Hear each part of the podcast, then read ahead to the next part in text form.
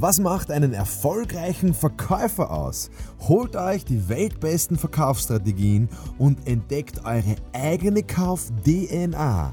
Von Mr. Verkauf, Markus Kutscheber, mir höchstpersönlich, aber nur, wenn ihr in die Champions League des Verkaufens aufsteigen wollt. Viel Spaß!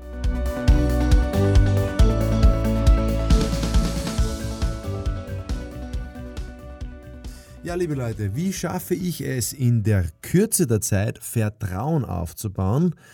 Ähm, da gibt es natürlich jetzt sehr, sehr viele Möglichkeiten, aber auf einen, also ein Punkt ist es, wenn ich das jetzt zusammenfasse, es kann nur sein, dass du von dem anderen redest, dass du von seinem Bedürfnis redest, dass du von seiner Situation redest. Das heißt, es kann sein am Parkplatz, das kann sein in einem Chefbüro, das kann sein bei, einem, bei einer Familie zu Hause, je nachdem, was du verkaufst, je nachdem, wo du dich halt herumtreibst, wo du dein Geschäft auch betreibst. Aber es kann nur sein, dass ich auf dem sein Bedürfnis ehrlich eingehe. Und ich, wenn ich auf einer Bühne stehe oder in einem Seminar stehe, überlege ich mir immer, das ist immer meine erste Frage beim Auftraggeber, was sind das für Leute, was brauchen die? Nicht, was wollen die, was brauchen die? Was ist denen wichtig? Was, sind, was, was ist jetzt gerade im Moment in ihrem Kopf? Jetzt gerade im Moment. Und wenn ich das, ah, wenn ich das erwische, dann habe ich die Aufmerksamkeit. Und wenn ich die Aufmerksamkeit habe, dann dauert es halt wahrscheinlich einen Moment, bis er mir vertraut. Vertrauen tut mir wer, wenn er, der andere weiß oder das Gefühl hat, dass ich seine Situation verstehe. Das heißt, es geht in Wahrheit am Ende des Tages, wie so oft in einer Familie, im Job, im Beruf, in Beziehungen, um ein Wunderding. Und dieses Wunderding nennt sich Empathie. Empathie heißt Einfühlungsvermögen. Das kann man, ich glaube nicht, dass man es lernen kann, Empathie. Ich glaube, dass man es wollen kann. Und wollen kann und dann glauben kann. Also Empathie heißt übersetzt Einfühlungsvermögen. Heißt, ich mag es, mich einzufühlen in wen anderen. Sehr viele Menschen haben kein Einfühlungsvermögen, weil sie es nicht wollen. Verstehst? Und meistens, wenn man einen Konflikt hat, einen Stress hat, einen Streit hat, eine Scheidung hinter sich hat, fängt man dann zu überlegen, eine Beziehung verloren hat, fängt man dann zu überlegen an, naja, was ist denn da jetzt gewesen? Wie fühlt sich's denn für den anderen an? Und dann knackst das, nämlich sein Vertrauen. Ähm, mein Kollege Martin Limbeck sagt, Vertrauen ist Sympathie mal Zeit. Ja, aber ich glaube, ich muss nicht jeden sympathisch sein, die, wo ich den jetzt einfühle.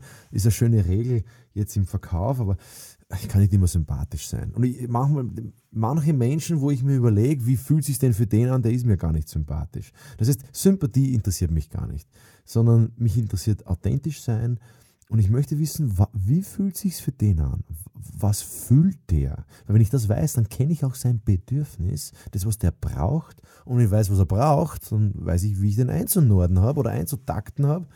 Ähm, dann kann ich ja sehr gut auf den eingehen.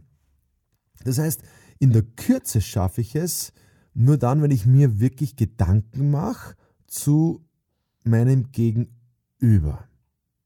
Ja, und dann beobachten oder vorher beobachten oder nachher beobachten.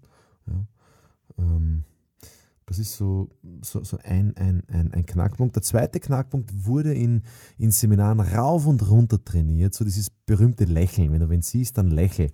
Ähm, natürlich ist es besser, wenn ich in ein lachendes Gesicht schaue, als in ein finsteres, düsteres, trauriges, armseliges Gesicht. Oder es gibt kein armseliges Gesicht, aber es gibt irgendwie so, so ein Angst, äh, ängstliches Gesicht, ja, wo der einfach nicht lacht. Oder, aber das muss, muss man halt wissen, wie, wie, wie lacht man Menschen an. Ja, einen Menschen lachst du nicht an, indem du einfach einen Grinser aufsetzt, sondern es braucht so zwei, drei Sekunden, wo du zuerst beobachtest, was Schönes findest in seinem Gesicht und dann langsam anfängst zu lächeln. Ich glaube, das ist ehrliches Lachen, das ist ehrliches Anlächeln.